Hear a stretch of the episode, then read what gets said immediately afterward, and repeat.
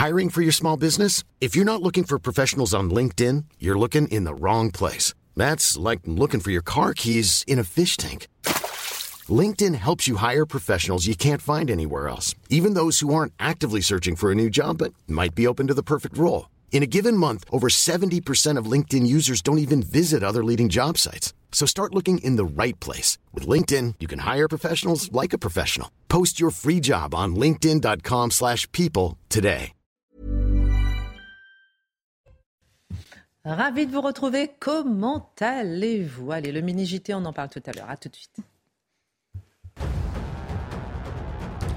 Vladimir Poutine est-il coupable d'ingérence dans les élections euh, américaines?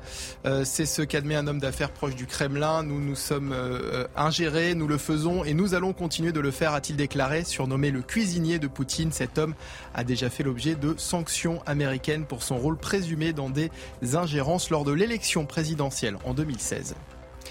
Gérald Darmanin, dans le Pas-de-Calais ce lundi, le ministre de l'Intérieur est à Bioucourt, commune la plus touchée par la tornade qui s'est abattue sur la région il y a deux semaines et où une centaine de maisons a été endommagée. C'est la deuxième fois que le ministre se rend au chevet des sinistrés.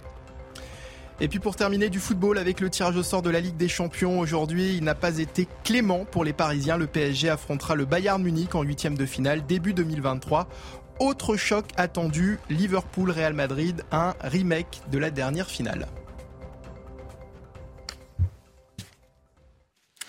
Au sommaire ce soir, mais qu'est-ce qui se cache réellement derrière l'affaire Grégoire de Fournas? Alors que l'Assemblée nationale est encore interloquée après cet incident historique de jeudi dernier, on se demandera si cet événement est exploité. Si oui, par qui? Quel objectif politique sert cette affaire Avons-nous été témoins d'une manipulation d'un quiproquo L'édito de Mathieu Bocoté. Racisme, inhumanité, euh, xénophobie, euh, haine, récupération, des mots qui ont retenti tout le week-end sur les médias. Mais quel a été le rôle des médias qui ont semblé accompagner collectivement le discours d'indignation générale? N'a-t-on pas éludé la question de fond? Est-il raciste de réclamer le retour de ce bateau sur son continent de départ? Le décryptage médiatique de Charlotte Dornelas. Alors que le pape demande d'accueillir les migrants, leur exclusion est criminelle, déclare-t-il. Alors que Giorgia Meloni accueille les malades et les mineurs, quel rôle précis jouent ces bateaux euh, des ONG qui sauvent les migrants en mer? Ces images qui frappent à nouveau l'opinion publique pourraient-elles aussi cacher certaines réalités? Pourquoi la France, sollicitée, n'accueille-t-elle donc pas tous ces migrants? L'analyse de Dimitri Pavlenko. Le 7 novembre 1913, naissait en Algérie Albert Camus.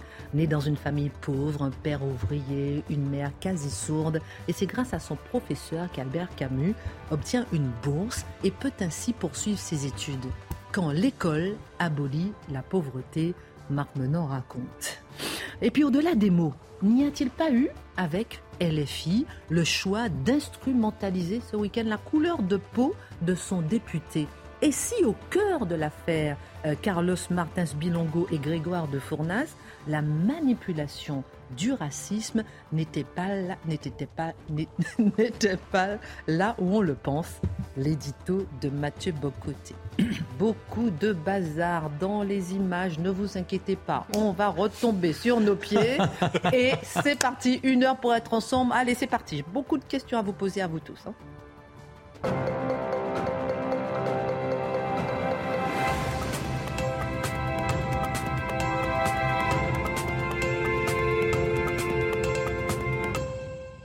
Voilà, les images à l'envers, mais on a la tête à l'endroit.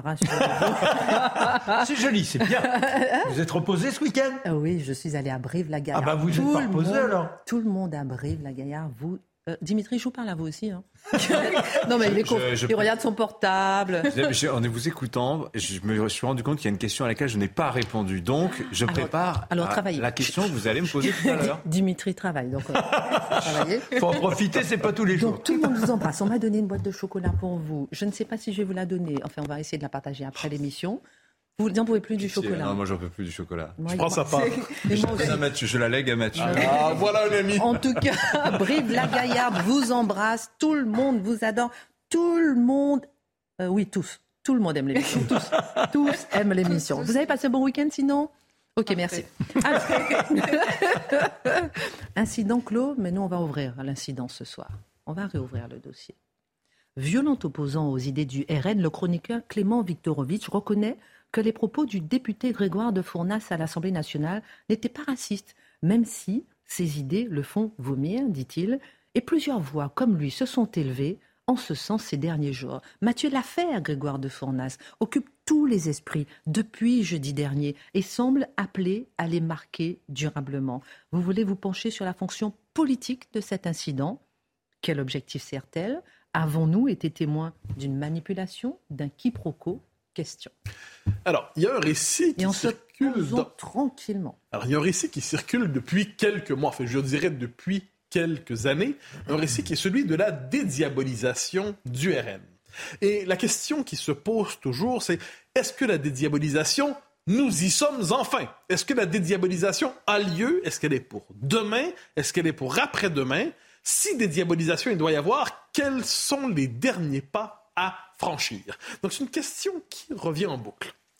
Ce qu'on a vu ces derniers jours, et c'est d'une clarté remarquable à mon avis, et je reviendrai en conclusion, c'est que la dédiabolisation n'aura jamais lieu. Pour une raison simple, c'est qu'un parti n'est pas maître des conditions de sa diabolisation. Et quand le système, quand le régime décide de le rediaboliser, quelle que soit la raison, quelles que soient les circonstances, quels que soient les événements, il suffit de peser sur le petit bouton rouge et en l'espace de deux heures, vous avez une polémique qui occupe tout l'espace national, une polémique qui est reprise à l'international faut bien le voir. Hein. On a vu ça à travers le monde. Un événement a été raconté, déclaration raciste à l'Assemblée nationale française par le parti d'extrême droite Rassemblement national de Marine Le Pen. Ça tourne en boucle. Donc, en moins de deux heures, en moins de deux heures, et là, presque d'une semaine, quelques jours plus tard, c'est fait, c'est réglé. L'interprétation est fixée, mais la rediabolisation a eu lieu. Donc, ça nous rappelle une chose toute simple, en fait. Quand le système décide d'exécuter quelqu'un ou un parti, quelle que soit la raison qu'il trouvera et qu'il veut bien trouver, il la trouvera et l'exécution suivra. Et on a beau se défendre, ça ne sert à rien. Et je vais expliquer pourquoi et comment. Alors, je reviens rapidement sur les événements.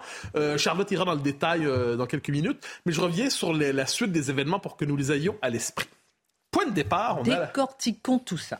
On a la, déclaration du député Bilongo à l'Assemblée à propos d'un bateau de migrants qui est parti d'Afrique et qui veut accoster euh, en Europe et pour, euh, je dirais, déposer les gens qu'il a recueillis, qu'il a, sauvés. Bon, ça, on le sait.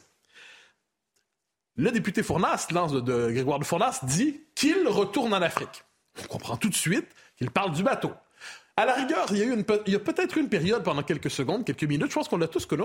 On s'est demandé, est-ce qu'il a vraiment dit aux députés Bilongo, retourne en Afrique? Sur le mode tuer noir, retourne en Afrique.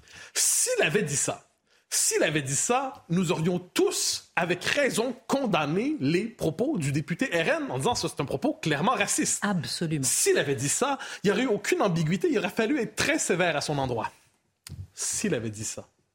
Or, qu'est-ce qu'on voit très rapidement? C'est que le propos, d'ailleurs repris dans le texte de l'Assemblée, dans le transcript de l'Assemblée, dans le, quand on regarde le contexte du propos, il ne parle pas du, du député Bilongo, il parle du bateau.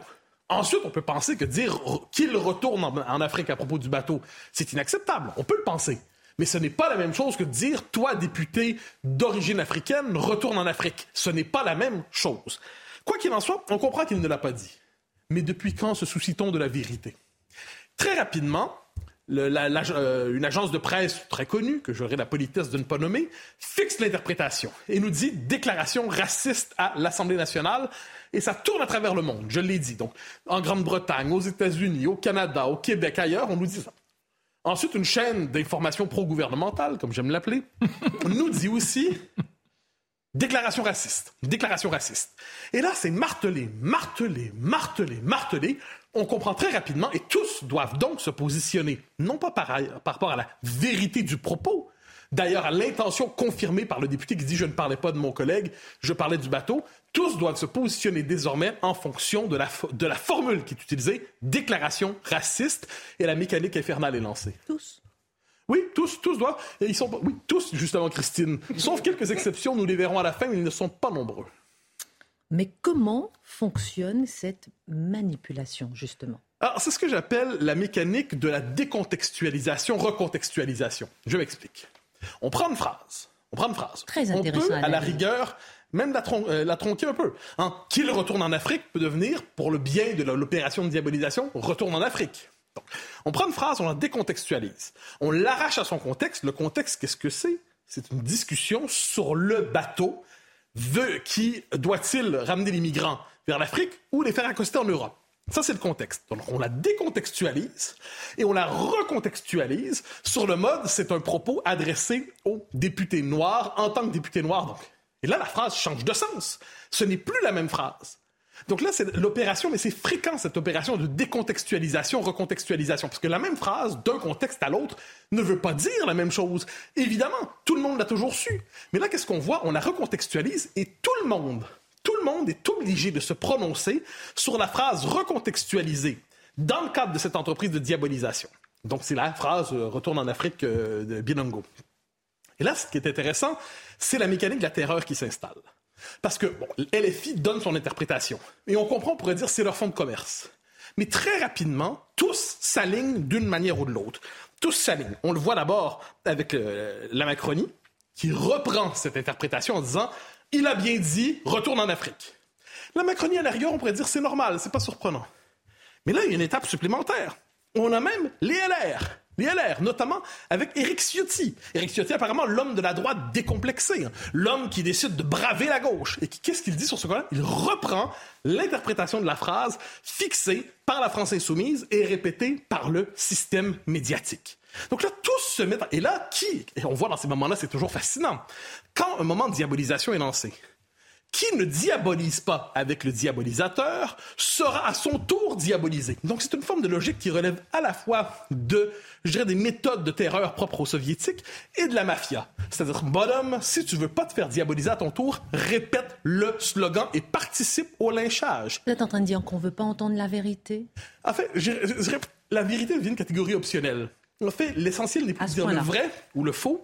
L'essentiel est de, rap- euh, de, de demeurer fidèle au récit idéologique dominant. Et je vous donne un, un exemple. Là, assez rapidement, on le voit, on est obligé de le constater. Le député, tous il, il n'a pas dit au député Bilongo retourne en Afrique. On comprend qu'il a parlé des bateaux, du bateau. Alors là, soudainement, le, mécanique de- la- le, le mécanisme de diabolisation se déplace. On dit oui, oui, on n'a peut-être pas parlé du député. Mais même s'il parle du bateau, c'est la même chose. Ça. Ah ben c'est formidable. Donc là, c'est c'est fascinant. On nous dit que dire à quelqu'un retourne en Afrique parce que tu es noir, effectivement, c'est raciste, il n'y a pas de doute là-dessus. Mais que le bateau qui porte des ressortissants africains qui traversent de manière illégale retourne en Afrique, c'est la même chose. Donc qu'est-ce qu'on voit par effet d'amalgame? On a une criminalisation de toute réflexion critique sur l'immigration clandestine.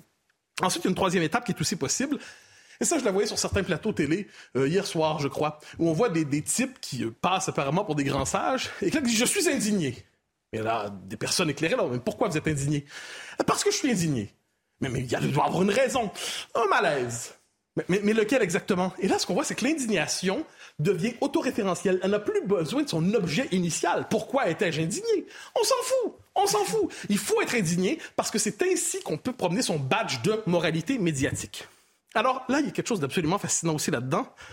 C'est qu'on se dit, on est dans une société qui lutte contre les fake news. hein. On dit d'ailleurs, euh, Elon Musk, très méchant, très méchant, fake news en circulation. On va parler d'Elon Musk d'ailleurs tout à l'heure. Mais quand tout le système médiatique pousse l'ensemble de la classe politique à se positionner sur une fake news, et tous savent qu'il s'agit d'une fake news, on le sait là, on le sait, c'est- établi.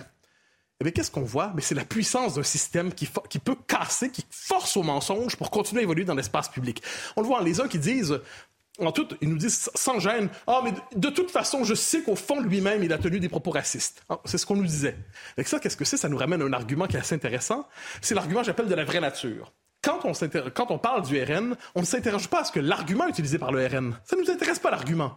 L'argument, le propos est en fait ce qu'on veut toujours savoir, c'est ce que cache le propos. Donc on a une forme de traitement psychanalytique du RN et on dit dans le fait ce que vous dites c'est pas important. Puis même si vous l'avez pas dit, on sait qu'au fond de vous-même vous, l'avez dit.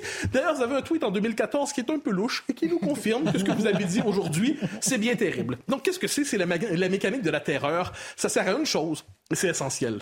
Ça sert premièrement à mobiliser les forces du système, ensuite à identifier ceux qui sont prêts à mentir publiquement pour conserver leur place. Ça, on appelle ça l'opposition fidélisée. Alors, on le sait, on sait très bien que la plupart des LR qui ont répété les slogans ne le croyaient pas un instant. Mais qu'est-ce qu'on a vu? Le système leur a dit, tu te couches ou tu dégages. Ben, c'est fascinant, C'est comme ça qu'on réussit, dans les faits, à domestiquer les gens en les forçant à mentir devant tous. Dans un instant, dans la deuxième partie, vous allez nous expliquer ce qu'il n'y a pas eu manipulation de la couleur de peau de ce député par LFI C'est une question qu'on peut se poser, puisque si, dans les faits, les gens reconnaissent aujourd'hui qu'il n'y a pas eu véritablement de propos racistes, mais dérangeants. Dernière question, en une minute, en une seconde, quelle, leçon à retenir au niveau politique Au niveau politique.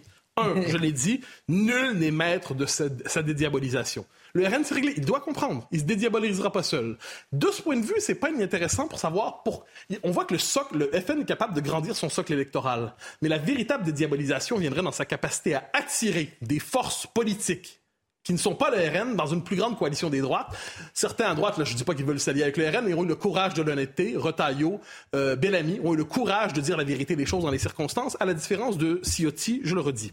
Deuxième élément, LFI est à l'avant-garde du régime. Quand LFI décide de faire un scandale, tous sont obligés d'y voir un scandale. Et c'est fondamental. En démocratie, aujourd'hui, on le voit, celui qui a le pouvoir de décréter que quelque chose est un scandale a un pouvoir moral immense sur les autres. Avant-dernier point, les médias sont indifférents au vrai et au faux. Leur fonction consiste essentiellement à maintenir le récit idéologique dominant.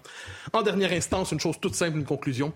Plus un régime se sait désavoué en contexte comme le nôtre aujourd'hui, plus il doit avoir une tentation autoritaire et presque de terreur médiatique pour intimider les uns et les autres et les forcer à répéter les slogans que l'on sait faux pour conserver sa place dans la respectabilité médiatique.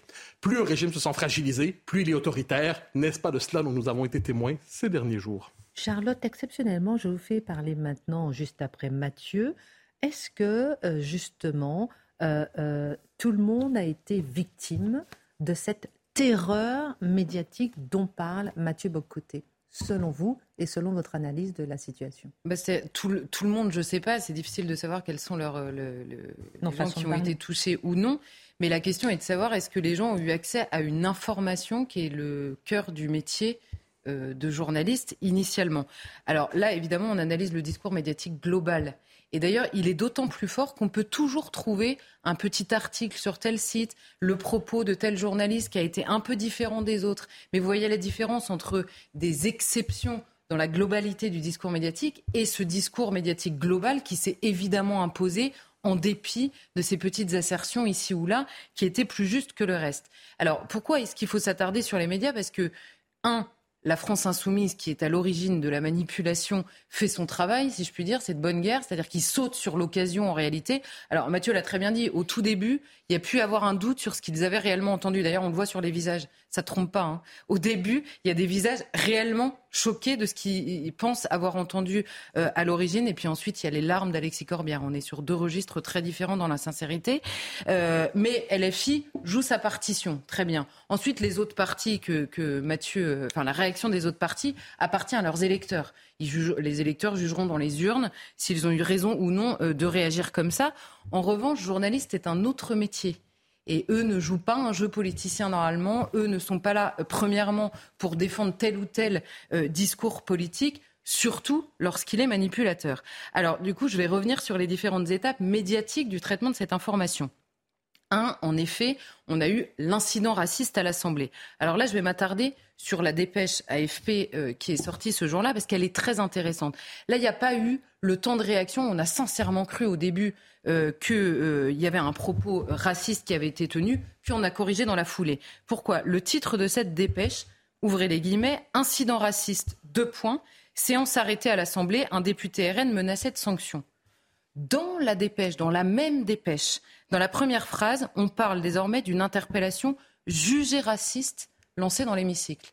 Alors, soit elle l'est, soit elle est jugée raciste et il faut nous expliquer par qui et pourquoi. Mais là, vous n'avez pas ça. Vous avez le titre qui compte évidemment plus que le papier, on le sait tous. Et donc, vous comprenez que c'est un procès d'intention qui est fait à la déclaration du député. Sauf qu'il y a une chose qu'on n'écoute pas, c'est ce député-là qui explique son intention. Or, il est le seul à la connaître euh, à ce moment-là, avant qu'on ait la transcription de l'Assemblée. Voilà pour le début. Ensuite, la deuxième étape, il y a le rapport de l'Assemblée qui nous dit donc que le député a bien dit qu'il retourne en Afrique et qu'il s'agit du bateau, tout le monde le comprend, dans les échanges. Et on parlera des bateaux tout à l'heure avec, voilà. Euh, avec Dimitri. Et alors là, le doute n'est plus possible sur l'intention de ce député à ce moment-là, mais la machine est enclenchée, personne ne clôt le débat, en tout cas pas les journalistes, ils ne clôt pas le débat à ce moment-là en disant, bon, tout le monde a eu très peur, finalement, ça n'est pas ce qu'il disait. Trois, les médias accompagnent la transformation de la polémique. C'est-à-dire que, puisque le député n'a pas dit ce que tout le monde rêvait qu'il ait dit, puisque ça aurait été parfait, tout le monde aurait condamné de manière unanime. Alors, les députés, la France insoumise, à ce moment-là, interrogés, disent on ne va pas commencer à ergoter pour savoir s'il a dit il ou il au pluriel ou il au singulier. Alors, le député LFI, évidemment, il noie le poisson. Mais là, le métier des journalistes, c'est quoi? C'est de comprendre que là, on assiste à une manipulation assumée par les députés LFI. Puisque s'ils nous disent on ne va pas ergoter sur il au singulier ou il au pluriel, c'est qu'ils savent pertinemment que ça n'est pas la même chose et qu'il ne faut surtout pas le différencier. Sinon, leur polémique s'arrête instantanément. Or, les journalistes ne font pas, ne répondent pas ça aux députés LFI en disant attendez, là, on est en train d'assister à une manipulation de votre part cette fois-ci. Personne ne le fait. Et dans le meilleur des cas, les journalistes transforment leur, euh, leur euh, la plupart des journalistes, devrais-je dire, transforment leurs leur euh, questions et alors là, dans le meilleur des cas, on a la question est-il raciste de réclamer le retour de ce bateau en Afrique? Mais est-ce qu'on peut s'arrêter sur cette question? Elle n'a aucun sens. Journalistiquement, elle n'a aucun sens. Que des hommes politiques fassent semblant de croire qu'ils puissent être racistes, de demander le retour d'un bateau euh, en Afrique, à la limite. Mais le journaliste sait ce que ça veut dire raciste. Or, demander le retour de personnes qui viennent d'un endroit, dans le pays qui est le leur initialement, il peut y avoir beaucoup de mots, mais pas celui-là cette question n'a pas de sens. Elle est un parti pris à elle seule. Ensuite, ou alors, les journalistes assument de nous expliquer qu'il y a un droit euh, imprescriptible à s'installer en Europe, qu'ils l'ont décidé comme ça et qu'ils vont l'imposer. En l'occurrence, ça n'est pas de leur ressort. Ensuite, on a la sanction à l'Assemblée qui tombe. Et alors là, le métier de journaliste est toujours d'informer. Qu'est-ce que c'est que cette sanction? Est-ce qu'elle a déjà été donnée? Et quel est son motif? Personne n'a entendu parler. Vous avez tout ce récit qui existe, et là on vous dit, il a été sanctionné, et c'est la pire sanction de l'histoire. Ça prouve bien que c'est grave. Mais alors pourquoi a été sanctionné euh, ce, député? Parce que là, le métier de journaliste, c'est peut-être d'expliquer qu'il y a peut-être une deuxième manipulation qui est celle des outils euh, institutionnels, en l'occurrence, dont dispose l'Assemblée. Le député est visé et sanctionné en raison d'un trouble à l'ordre public et non des propos et non de l'injure. L'article le, qui est utilisé, c'est le trouble à l'ordre public. Et là se pose une question. D'où vient le trouble à l'ordre public à ce moment-là dans l'Assemblée? Soit il vient du fait que ce député a interrompu son collègue. Alors 100% des députés sont sanctionnés, il y a une censure et 15 jours d'expulsion. Parce que je ne sais pas si vous avez déjà regardé les débats à l'Assemblée, c'est quand même en permanence de cette manière-là que ça se passe. Donc soit tous les députés sont sanctionnés de cette manière-là, soit alors il a, on a déguisé, puisqu'on ne pouvait pas le condamner, le sanctionner sur une insulte qui n'existait pas. Et donc toute cette manipulation n'a pas été décryptée non plus. Et ensuite arrive le procès alternatif, on va dire, de ce député, qui est le procès en inhumanité. Oui, alors d'accord, il n'a pas dit ça. Oui, il est sanctionné, passons sur la sanction et sur les raisons de la sanction. Mais revenons au vrai sujet initial, puisque vous nous dites qu'il parlait d'un bateau. Bah, parlons des bateaux. C'est une manière de parler du bateau alors qu'il y a des femmes et des enfants dessus. Et tout à coup, c'est ça qui les intéresse à nouveau. Donc au début, on nous disait pas du tout, il parlait pas du bateau comme si s'il parlait du bateau, évidemment, ça n'était pas, ça n'était pas grave. On pouvait être en désaccord, mais ça n'était pas raciste, ça n'était pas le propos. Et puis finalement, en fait, si. Si c'est grave de parler du bateau, pourquoi? Et là, vous assistez pendant tout le week-end à un procès en inhumanité du même député. Donc, on a changé de procès au fil du temps et personne n'a fait le décryptage de ce changement permanent de procès. Et à la fin, la cible est toujours la même, ça, il n'y a aucun doute personne sauf Charlotte Dornelas. Cette émission accorde la possibilité de donner un avis à ces chroniqueurs, avis forcément contesté par d'autres. N'est-ce pas normal euh, que d'autres journalistes fassent euh, de même? Si, il est absolument évident que les journalistes peuvent euh, donner leur avis, peuvent éditorialiser la manière dont ils traitent l'information, mais en l'occurrence, ce n'est pas une absence de neutralité que je pointe dans la manière dont ça s'est passé, c'est une claire malhonnêteté. Je ne demande pas aux journalistes, venant de moi, ce serait quand même énorme, je ne leur demande pas d'être neutres ou objectifs en toute situation. En revanche, j'espère qu'on s'impose tous un minimum d'honnêteté, c'est-à-dire un maximum d'honnêteté de ce qu'on peut faire euh, dans la manière de traiter. Or là, les journalistes nous ont pas dit le député a dit ça, information, et voilà ce que j'en pense. Et je vais vous expliquer maintenant pourquoi je pense que le député a tort de dire ça. Non, ils ont mhm. transformé le propos du député même, ce qui a servi à le condamner. C'est deux choses quand même extrêmement différentes. Donc le parti pris, en l'occurrence journalistique, n'est assumé que parce qu'il est entouré de mensonges. Ah pas du tout, moi je ne prends pas parti. Je dis ce qu'il a dit. En fait, c'est pas ce qu'il a dit, mais quand même, vous vous rendez compte s'il l'avait dit. Donc là, il y a, un clair, une claire manipulation. Ensuite, il est possible aussi de, de, comment dire, de constater un déséquilibre hallucinant dans le traitement même de la formation qui nous prouve une chose, que le but visé n'est pas le principe soi-disant défendu pendant ces trois derniers jours, mais la cible. La seule chose qui intéresse, c'est en l'occurrence la cible et la rediabolisation, par le biais de ce député, du Rassemblement national. Pourquoi? On a une personne, Nadine Morano, qui est au Républicain, qui a d'ailleurs soutenu euh, ce député, dit que la sanction n'était pas bonne, qui a tweeté mot pour mot la même chose. Il n'y a pas eu un mot. Hein. Ça n'intéressait personne. Ça n'intéressait personne. On a Gérald Darmanin qui nous dit qu'il va rendre la vie impossible aux gens sous OQTF avec un seul but, qu'ils repartent dans leur pays d'origine. Ça n'a gêné personne sur le terrain de l'humanité ou du racisme. C'était pourtant le même propos sur le fond. Donc on comprend ça. Et par ailleurs, sur les trois jours de cette polémique, on nous a parlé de haine. Il n'y a pas eu un seul journaliste pour s'offusquer de députer la France insoumise qui ont défilé à Calac, vous savez, ce village dans lequel ils veulent installer des migrants, avec des panneaux Ne nous laissez pas seuls avec des Français. Mhm. Je ne sais pas, ce panneau, il est quand même assez exceptionnel. On nous a parlé de racisme. Mais pourquoi personne ne réagit avec autant d'indignation quand Jean-Luc Mélenchon dit, je cite, qu'il ne peut pas vivre quand il n'y a que des blonds aux yeux bleus? C'est exactement, vous faites ces miroirs hein, euh, sur le terrain du racisme. Par ailleurs, aucun journaliste, très peu en tout cas, se sont attardés sur le profil pour le moins étonnant de ce député qui nous expliquait que vraiment, il avait été très choqué parce que le communautarisme et le fait de le renvoyer à sa couleur de peau et le fait de le renvoyer à une communauté en particulier, alors que lui-même s'affiche avec des, en l'occurrence, Miligorus, etc., à Sarcelles. Et tout ça, on l'a appris pendant le week-end. Pendant le week-end. Ce qui est intéressant, on va marquer une pause, c'est que tout le week-end, il y a eu un développement, mais aujourd'hui, incident clos. Ah bah oui. Et c'est la raison pour laquelle on décortique tout, tout ça. On marque une pause et on revient dans un instant. Ah, pardon, excusez-moi, on est en direct. Retour euh, sur le plateau. Alors, Charlotte, j'étais en train de nous parler du déséquilibre dans l'affaire médiatique. Et dans un instant, on fera un tour de table sur Elon Musk. Est-ce qu'il est le grand arbitre de la démocratie? On en parle dans un instant. Mhm. Revenons sur ce déséquilibre euh, dans cette affaire Grégoire de Fournas. Oui, ça, c'est un déséquilibre qui devient partiel par le choix des informations qui sont traitées, par le choix de celles où on s'indigne ou on s'indigne pas, alors qu'il s'agit du même euh, sujet initialement. Donc, on a parlé de la haine et du racisme. La, question de l'exemplarité des députés, on nous dit oui, d'accord, alors il n'y a pas vraiment dit ça, mais quand même, est-ce que c'est une manière euh, de se comporter? Mais où étaient les journalistes pour dénoncer le député, là en l'occurrence de la majorité, qui a fracassé un de ses collègues à coups de casque, qui a été réintégré Apparemment, ça ne gêne personne. Là, on est en termes de violence, on est assez concret quand même.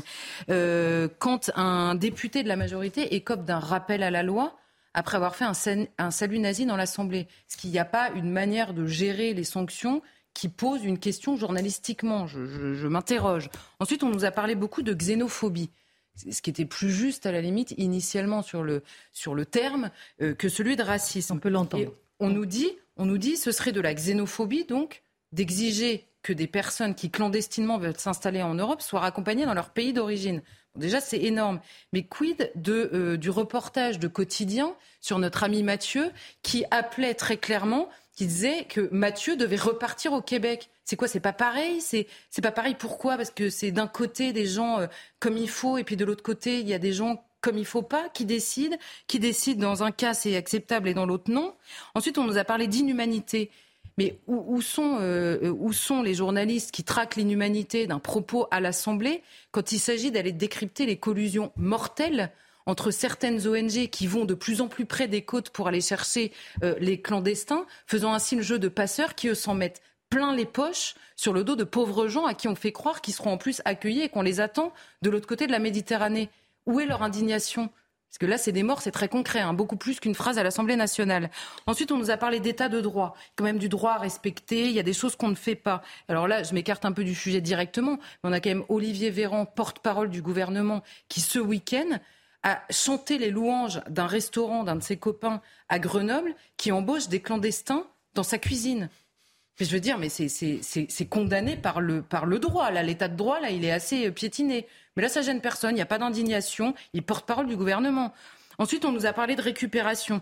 Beaucoup ces derniers temps, beaucoup de récupération. Et là, on utilise des photos et des récits extrêmement précis, des photos d'enfants. Je ne suis pas sûre qu'on ait été voir leurs parents avant, qui sont sur des bateaux. Et on nous explique que c'est absolument inhumain. Donc, à partir de situations dramatiques, objectivement dramatiques, on tire un enseignement politique, on veut faire changer les choses. Mais là, ce n'est pas de la récupération. Et par ailleurs, je, referme la parenthèse immédiatement, mais on a appris ce week-end que euh, dans l'affaire Lola, vous savez, où il a été beaucoup question de récupération, que les journalistes aujourd'hui étaient accusés de traumatiser les gamins parce qu'ils campent depuis l'affaire Lola devant la résidence des parents et devant le collège de cette petite fille. Euh, depuis euh, cette hmm. histoire en posant des questions euh, ici ou là. On a vu aussi des journalistes repris de voler parce que pendant la marche en hommage à Justine, il faisait trop de bruit alors que tout le monde avait demandé, en commentant la scène, alors que tout le monde avait demandé le silence. Mais là, il n'y a plus personne ni pour s'indigner, ni même pour le remarquer, ni même pour le traiter journalistiquement. On, on comprend donc qu'il y a un parti pris qui est étouffant, c'est-à-dire quand on fait la liste, une injustice absolument évidente et un mensonge flagrant. Alors en parlant de mensonges, les médias ont le pouvoir d'informer ou de désinformer, mais quelle est la véritable conséquence dans la population? Faut-il encore le croire? Alors bon, quand on fait euh, globalement, euh, enfin je veux dire même euh, d'expérience, on va dire le tour autour de soi. Alors il y a beaucoup de gens qui d'abord n'en entendent pas parler. Hein, c'est des polémiques qui sont bien circonscrites dans le milieu médiatique, politique et des réseaux sociaux. Beaucoup de gens n'en entendent pas parler. Quand ils en entendent parler, en général, ils sont assez peu dupes de la manipulation. Mais ce qui fonctionne très bien, c'est justement l'objet de cette diabolisation, c'est-à-dire l'intimidation. Vous avez des conséquences sociales, vous avez des conséquences idéologiques, vous avez des conséquences morales à ces prises de position ou à cette volonté de se positionner en dehors de la position seulement acceptée. Et maintenant, vous avez des conséquences judiciaires. Judiciaires d'abord devant les tribunaux, mais surtout dans cette manière, vous savez, Mathieu nous parlait il y a quelque temps de la lutte légitime, évidemment, encore une fois, contre les fake news et contre le complotisme. Mais c'est exactement ce que disait Mathieu tout à l'heure. Quand dans fake news et complotisme, vous mettez des définitions suffisamment larges pour qu'on ne sache pas de quoi vous parlez, vous pouvez mettre tout dedans, jusqu'aux opinions politiques. Et là, il n'y a personne non plus pour s'en inquiéter. Merci beaucoup, Charlotte, pour cette analyse détaillée. Dans un instant, on fera un tour de table sur Elon Musk qui a appelé à voter républicain. On va parler, est-ce que c'est le grand arbitre de la démocratie?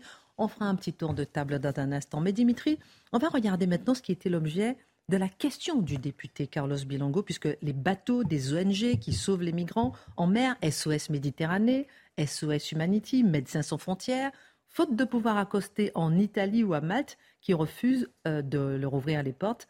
Elles demandent, ces ONG, à la France, à l'Espagne, à la Grèce, de recevoir leurs bateaux. Hmm. Pourquoi on n'accueille pas tous ces migrants? Bah, en fait, ça fait 9 ans que le sujet revient comme ça à intervalles réguliers. Le pic, évidemment, vous vous rappelez, c'était 2015. Euh, alors, ça, moi, je dis que ça fait 9 ans que la Méditerranée est le théâtre surmédiatisé de ce jeu de guerre auquel se livrent les migrants, les trafiquants, tous les États riverains euh, de la Méditerranée, hein. enfin surtout ceux du nord, ceux du sud de, la Méditerranée, euh, mais aussi donc les humanitaires, les humanitaires et notamment les humanitaires sans frontières. Pourquoi 9 mm. ans? Parce que le 3 octobre 2013, je pense que vous ne vous en souvenez pas, mais ce jour-là, vous avez euh, un navire embarquant 500 clandestins africains qui fait naufrage juste à côté de Lampedusa. Vous savez, c'est ce petit caillou italien qui est à mi-distance entre la Tunisie et la Sicile et qui est un relais naturel pour les, euh, les, passeurs parce que c'est pas très très loin des côtes africaines. Euh, voilà. Et donc ce jour-là, vous avez plus de 350 morts. Euh, et vous avez un séisme politique dans toute l'Europe. L'Europe se retrouve mise sous pression, accusée de laisser mourir les migrants en mer. L'Italie va exiger l'aide communautaire, la répartition. Voyez, donc le sujet vraiment naît médiatiquement à partir de 2013, après ce, ce drame de Lampedusa. lors duquel aussi toutes les associations de défense des migrants vont s'en prendre à Frontex, donc l'agence européenne de lutte, enfin de protection des frontières, de contrôle des frontières. Frontex se retrouve accusé de pousser les migrants mm. à prendre toujours plus de risques. Mm. Voilà. Et donc Rome, euh, les Italiens vont lancer une opération militaire qui s'appelle Mare Nostrum. Non, assez maladroit. Euh, au passage, Mare Nostrum, notre mère, en référence à l'Empire romain. Mare Nostrum, c'est quoi? Ce sont des militaires, hein, donc des frégates militaires armées qui vont sauver des boat people africains en perdition. Et ils vont faire ça super bien, les marins italiens, parce qu'en un an, ils vont sauver 100 000 migrants. Magnifique bilan. Sauf que le but de Mare Nostrum n'était pas tout à fait de faciliter le euh, passage en Europe euh, des clandestins africains. Donc l'Italie va stopper cette opération Mare Nostrum assez vite, à l'été 2014. Seulement, qu'est-ce qui se passe? C'est que juste après, vous avez la guerre civile en Syrie, enfin qui a déjà démarré, hein, et un afflux de migrants qui va connaître un pic en 2015, un million de migrants cette année-là, et des images qui vont à nouveau frapper l'opinion publique. Pâques 2015, là aussi je pense que vous ne vous en souvenez plus, mais en une semaine vous avez 1200 migrants qui vont mourir noyés en Méditerranée. La mer est très très chahuteuse, enfin très très violente à ce moment-là. Et à ce moment-là, on se met à dire que la Méditerranée centrale, donc c'est vraiment ce couloir en fait qui relie la Libye aux côtes grecques et italiennes, euh, est un cimetière à ciel ouvert. C'est la honte de l'Europe. Voilà, c'est des expressions qu'on va entendre. À l'époque, je me rappelle, on avait même parlé de génocide silencieux. Vous vous rendez compte le, poids des mots et la responsabilité qui est mise sur le dos de, l'Europe. Voilà, et c'est à ce moment-là que vous avez plusieurs ONG qui choisissent, choisissent ce moment-là pour reprendre en fait le flambeau posé par l'armée italienne. SOS Méditerranée est créé le 9 mai 2015. Ils affrètent un bateau, l'Aquarius, vous vous rappelez peut-être de ce nom-là, c'est le bateau qui avait bloqué euh, d'une de, plusieurs manières d'ailleurs, à l'époque Matteo Salvini en 2018. L'Aquarius va être aussi utilisé par Médecins sans frontières, qui depuis s'est équipé de son propre bateau, euh, qui s'appelle le Geo Barents, on en parle en ce moment. Euh, et SOS Méditerranée a un, nouveau navire depuis 2018 qui s'appelle donc l'Ocean Viking. Et à ce moment-là, au tout début en 2015, ces humanitaires sont assez populaires. En Italie, on les appelle même les anges de la mer. Les anges de la mer. Que se passait justement, Dimitri, en ce moment? La France va-t-elle accepter d'ouvrir un de ses ports à ces navires humanitaires? Alors voilà, eh ben, c'est précisément la question que voulait poser le député Bilongo euh, à Elisabeth Borne, qui était dans l'hémicycle. Et en fait, la, vérité, c'est que le député de Fournas, il a fourni un prétexte en or au gouvernement pour ne pas répondre à cette question. Alors pour l'anecdote, le lendemain, le vendredi matin, je recevais sur Europe 1 Franck Riester. Je lui pose la question, mais au fait, qu'allait répondre Elisabeth Borne au député Bilongo? Et là, j'ai vu mon ministre littéralement sécher. Il ne s'attendait pas à la question. Il ne s'attendait pas à la question que va-t-on faire de ce bateau? Vous voyez, c'est-à-dire qu'en fait, on est vraiment dans l'ordre de l'impréparé, l'impensé politique même. Cette question sur le fond, sur le fond, c'est un problème italien. C'est pas un problème pour la France finalement. Et donc, vous voyez, ça révèle quoi? Ça révèle que personne, Personne en Europe ne veut de ces bateaux de migrants par-delà tous les beaux discours sur la mmh. nécessaire solidarité, blablabla. Chacun se refile la patate chaude. Les Français sur les Italiens, les Italiens sur euh, leurs voisins, et aussi par des artifices juridiques de plus en plus compliqués. Par exemple, le ministre euh, de l'Intérieur italien nous dit, euh, il invoque l'obligation pour l'État du pavillon de chacun des navires de prendre les migrants en charge. Donc en l'occurrence, vous avez un navire d'une des, des, ONG qui est allemand, qui bat pavillon allemand, donc ce serait aux Allemands de reprendre. Un autre euh, qui bat pavillon norvégien. Donc les Italiens disent mais ce sont les Norvégiens qui doivent reprendre le bateau. Ces États, l'Allemagne, la Norvège, disent non non non non, droit de la mer, le port le plus proche doit prendre euh, doit prendre les, les, migrants, euh, doit les sauver. Donc ce serait en théorie l'Italie. Donc vous voyez, chacun surfile le, le, le, dossier.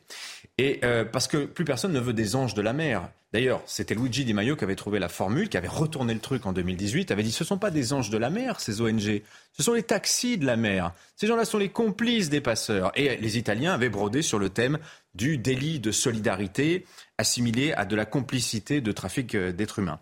Euh, voyez, alors en fait, quelle est la politique migratoire réelle de l'Europe? Parce que moi, j'ai entendu les beaux discours aujourd'hui de solidarité à l'égard des Italiens et à l'égard des migrants. La vérité, c'est que dans les années 2000, l'Europe a testé l'intransigeance. C'est-à-dire, si vous voulez, la politique migratoire de l'Europe dans les années 2000, c'est les Italiens, les Espagnols, pardon, qui à Ceuta et Melilla vous mettent un grillage haut de 9 mètres, de 7 ou 9 mètres. Le problème, ce qui se passe, c'est que vous avez des migrants qui se mettent à l'escalader.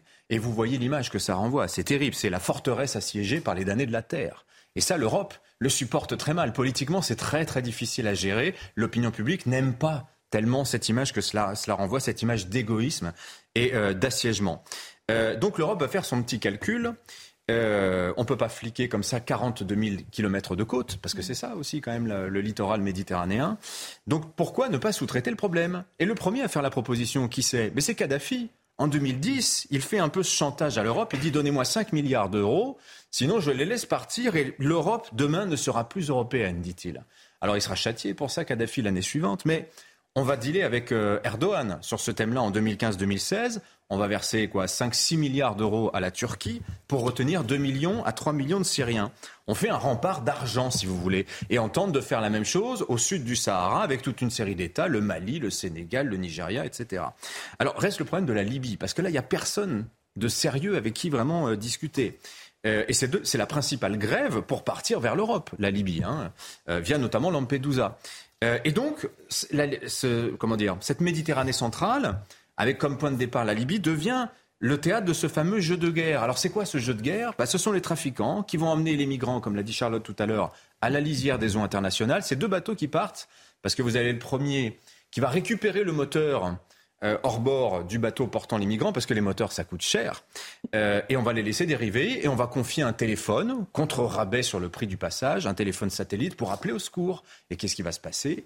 Nos humanitaires vont même rentrer dans les eaux libyennes, ce que normalement ils n'ont pas le droit de faire, hein, mm. pour sauver euh, les migrants. Alors voilà. Et donc la vérité aussi, c'est que contrairement à tout ce qu'on entend partout sur la Méditerranée centrale, cimetière de migrants, c'est 25 000 morts depuis 2015. C'est énorme, 25 000 morts. Mais vous savez, les chances de périr en mer quand vous prenez ce risque d'aller en Europe est en réalité assez faible. Sur 2015, sur plus d'un million de migrants, 3700 et quelques ont perdu euh, la vie en mer au porté disparu. 3771 pour être précis. Ça fait 0,37% de taux de décès. Pardonnez-moi d'en parler comme ça, mais c'est important de, de, situer les choses. Comparativement, cette année-là, en 2015, un Français de plus de 45 ans avait 0,45% de chance de mourir d'un accident vasculaire cérébral.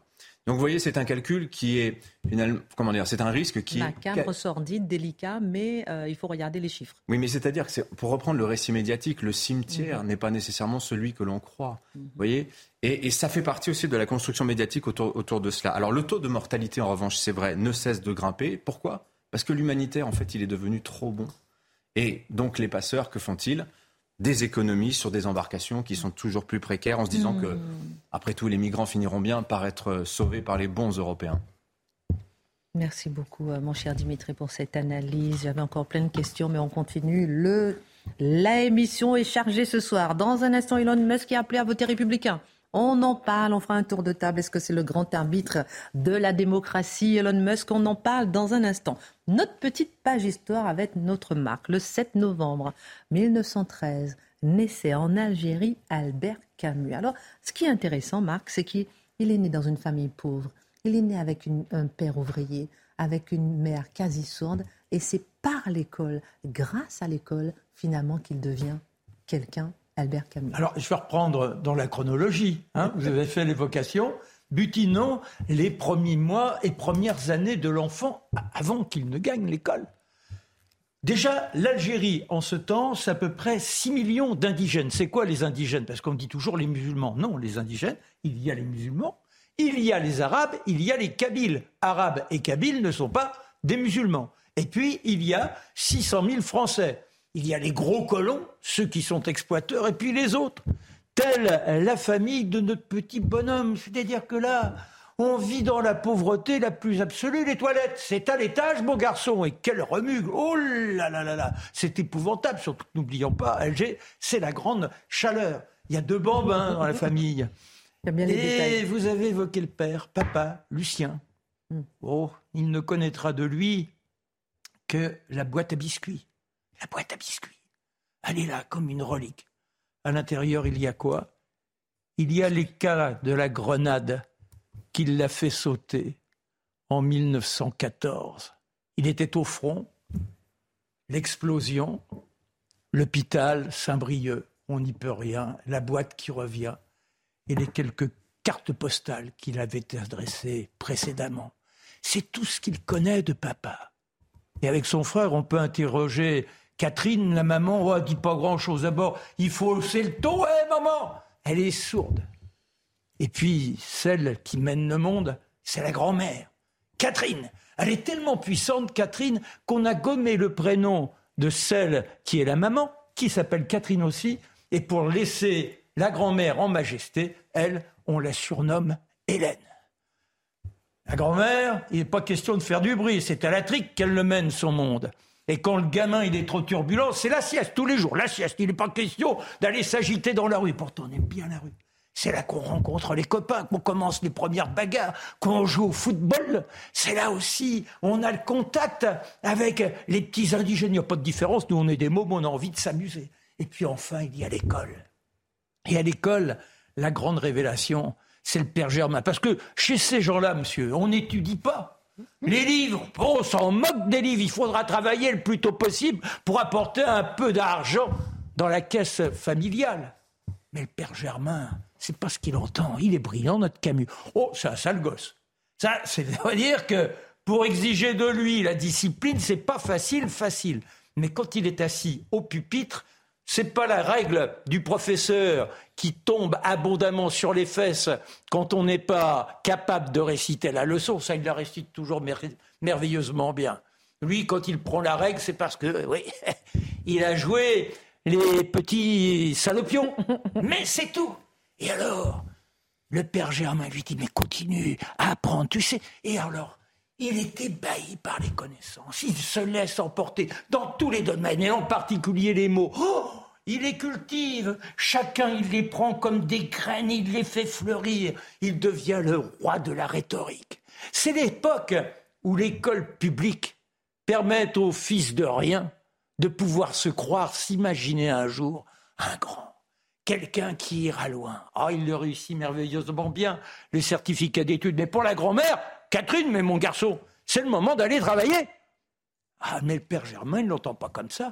Vous n'allez pas me mettre un enfant aussi brillant devant une table de travail et perdre toutes ses capacités. Moi, je me débrouille, il aura une bourse. Oui, mais pendant les vacances, faut bien le nourrir. Eh bien, pendant les vacances, il fait l'apprenti de n'importe quoi, toutes les tâches les plus viles il n'en reste pas moins qu'il resplendit. Il obtient le baccalauréat, les palmes académiques en quelque sorte. Et puis il aime tellement les mots, il aime tellement les mots, qu'il a commencé à taquiner la plume. Il finira par envoyer un manuscrit chez Gallimard. Mais avant cela, il y a la contrariété. Quand on vit dans les courants d'air, quand on vit dans les remugles, quand on vit dans ces conditions épouvantables qu'on a su trop que du ragoût avec les bas morceaux, c'est l'époque où il y a les triperies. Vous savez, les triperies, c'est là où on vous vend les, intestins et toute la charogne, je dirais, des bêtes nobles. Mais le côté beefsteak, c'est pour les belles familles, c'est pas pour les pauvres comme lui. Eh bien, ça vous conduit à la maladie, la tuberculose. Il tousse de plus en plus à 17 ans. Il tousse. Il tousse, il faut l'hospitaliser. Le diagnostic tombe. C'est la tuberculose. Est-ce qu'il va s'en sortir, le petit Albert? Est-ce qu'il va s'en sortir? Ben, Il puise tout dans les livres. Là où dans la grande salle commune, les uns et les autres gémissent, il y a aussi les mauvaises plaisanteries. Pourquoi on se moque? Parce qu'il est toujours caché derrière les grands écrivains. Il y en a, on ne connaît même pas son nom. Qui c'est celui-là? Épictète. Épictète, mais c'est là qu'il trouve toute sa force. Que dit-il, Épictète? Il dit la maladie est une entrave au corps, mais pas pour la volonté. C'est comme ça qu'il s'en sort. Et Gallimard ira accueillir son manuscrit, qu'il deviendra le grand Camus. Quelle belle histoire. Je trouve qu'il y a beaucoup de points communs avec euh, vous, mon cher Marc. Je suis mais... d'avoir le Nobel de, littérature. Non mais, non, mais il aimait les mots, comme vous. Merci beaucoup pour ce portrait d'Albert Camus. Euh, dans un instant, l'instrumentalisation du racisme par LFI. On en parle juste avant un petit tour de table Elon Musk, il vient de reprendre Twitter. Il a appelé ce soir à voter républicain. Demain euh, aux États-Unis, puisqu'il y a ce vote des midterms. on va en parler d'ailleurs demain. Est-ce que on va regarder ce tweet d'ailleurs d'Elon Musk Il dit aux électeurs indépendants d'esprit, deux points, le partage du pouvoir limite les pires excès des deux partis. Je recommande donc de voter pour un congrès républicain, étant donné que la présidence est démocrate. Question est-ce que Elon Musk est le grand arbitre de la démocratie, Charlotte? Euh, non, enfin pour qui veut bien le croire, oui. Enfin, je... lui en particulier. non, mais je veux dire, qui, qui, qui parle, euh, qui parle et qui donne son avis, et que s'il y a des gens qui, qui l'aiment au point de, de, de, le prendre comme conseiller de vote, euh, bah, grand bien leur face. Patron de Twitter, c'est pas n'importe qui. Non, mais justement, lui, il, ne parle que comme Elon Musk, donc euh, on fera l'arbitre de la démocratie qui voudra bien. Euh, et ensuite, je vois bien l'idée de se dire, ah, mais c'est extrêmement dangereux parce qu'il est le patron de Twitter et euh, qui donne ce conseil-là. Mais je préfère quelqu'un qui donne ce conseil-là plutôt que quelqu'un qui dit, puisque je pense qu'il faut absolument que le Congrès soit républicain, je vais censurer pendant trois jours tous les comptes qui appellent à voter démocrate. C'est deux choses différentes. Non, en fait, c'est fascinant. Si Elon Musk avait dit, ou n'importe quel autre grand patron, J'en appelle à voter démocrate, on dirait formidable. Enfin, un patron admirable qui décide de soutenir la démocratie et l'esprit d'ouverture. Là, il appuie les méchants appuyant les méchants, il doit être sanctionné et plus encore. Ensuite, on peut bien voter pour qui on veut aux États-Unis. Hein. Moi, quelque chose m'agace dans le fait que les gens se projettent aujourd'hui dans les élections américaines comme si c'était les leurs. on n'est pas tous américains, on n'est pas tous du Kentucky ou de la Géorgie ou de la Virginie occidentale. Enfin, je dis ça comme ça. moi, je suis du Kentucky. Ah, d'accord. tu craignais un peu. alors, alors il y, a cet élément-là. Et il y a aussi la grande peur des journalistes. Ça, ça me fascine un peu partout dans le monde occidental, on les voit euh, dire, on les entend dire Je me retire de Twitter, j'en peux plus, mm. Elon Musk, c'est terrible. Pourquoi voulez-vous vous retirer? Il veut faire sauter les mesures qui encadrent les propos au nom de la liberté d'expression. il veut restaurer la liberté d'expression, donc je fuis. Mais que nous disent-ils, ces journalistes? Mm. Que nous disent-ils? En fait, ce qu'ils souhaitaient, c'est un, environnement censuré qui permettait de contenir les propos avec lesquels ils étaient en désaccord? La liberté d'expression leur fait peur. Je crois même qu'ils y voient un concept d'extrême droite. Ouais un peu, moi, je pense, avec, avec Elon Musk, euh, pour euh, enfin, le suivre depuis un moment, il y a ce qu'il dit, lui, à titre personnel.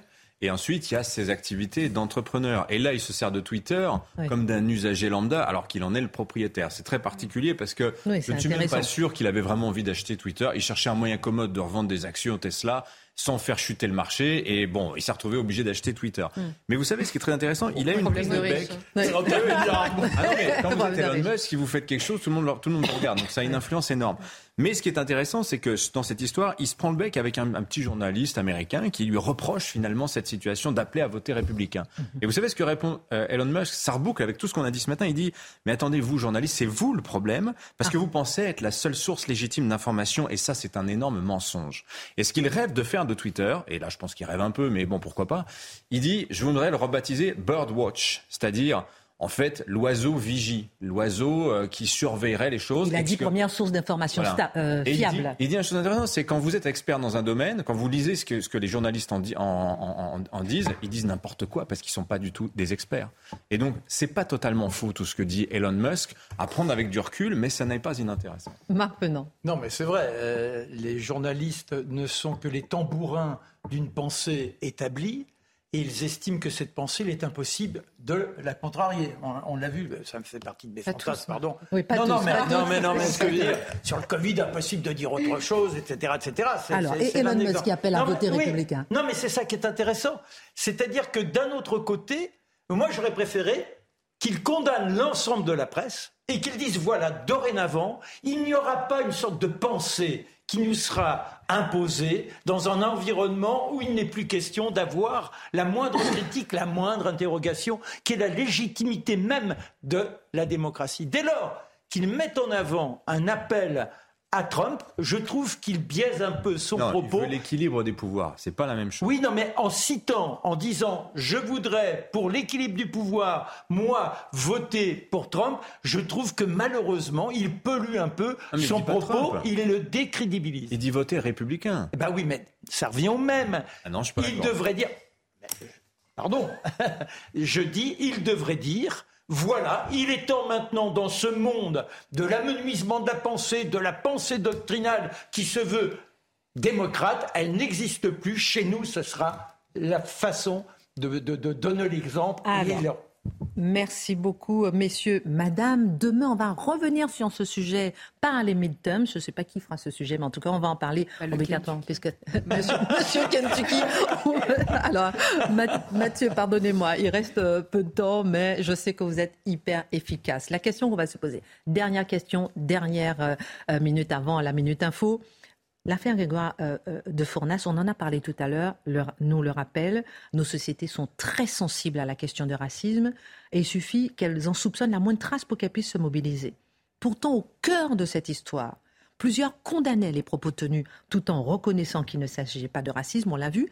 Il se pourrait que la manipulation du racisme ne soit pas là l'on pense Alors, une chose simple, d'abord et avant tout, le 20e siècle nous a convaincus avec raison que le racisme est une atrocité abominable. il y a trois, trois grandes expériences la Deuxième Guerre mondiale, la ségrégation américaine, l'Afrique du Sud et l'apartheid.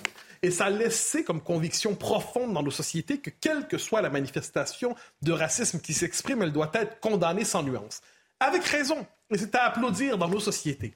Et résultat, d'ailleurs, eh bien, le racisme a beaucoup baissé dans les sociétés occidentales. Les sociétés occidentales n'ont jamais été aussi plurielles, ouvertes, accueillantes et ainsi de suite. Ça ne veut pas dire qu'il n'y a pas un racisme résiduel ici et là. Mhm. Ça veut dire que c'est désormais un phénomène condamné et marginalisé. Mais ça, crée un problème pour certains antiracistes. Ils sont un peu en manque de travail. Hein. Ils cherchent le racisme et ne le trouvent pas toujours. Alors quand ils tombent sur une déclaration, celle que l'on prête, celle que l'on prête avant de constater qu'elle est fausse au député Grégoire de Fournas, ils disent, eh ben, parfait, on l'a, puis on en a un beau en plus, hein, c'est pas un racisme ambigu. Il a dit, un noir retourne en Afrique. Et là, on constate qu'il ne l'a pas dit, qu'il ne l'a pas dit. Alors qu'est-ce qu'on voit? Eh bien, on l'évoquait plutôt, c'était le thème de cette émission on décide de s'accrocher à l'interprétation qu'on lui prête, alors qu'il dit lui-même que c'est faux. Et les textes disent que c'est faux. Dit non, on doit à tout prix y voir un événement raciste. La France insoumise s'empare de cela, s'en réjouit en quelque sorte, parce que ça lui permet d'avoir la maîtrise du jeu. Et ça lui permet surtout de, reprendre, la, je dirais, la, la, prépondérance morale dans le débat politique en disant, regardez, on a un vrai cas de racisme, ralliez-vous à nous. Et ça permet ensuite de faire une petite politique basse et instrumentalisée. On va faire la pause Minute Info. Ensuite, vous allez me parler du sens de cette manipulation, l'instrumentalisation du racisme par LFI. C'est une question. La Minute Info.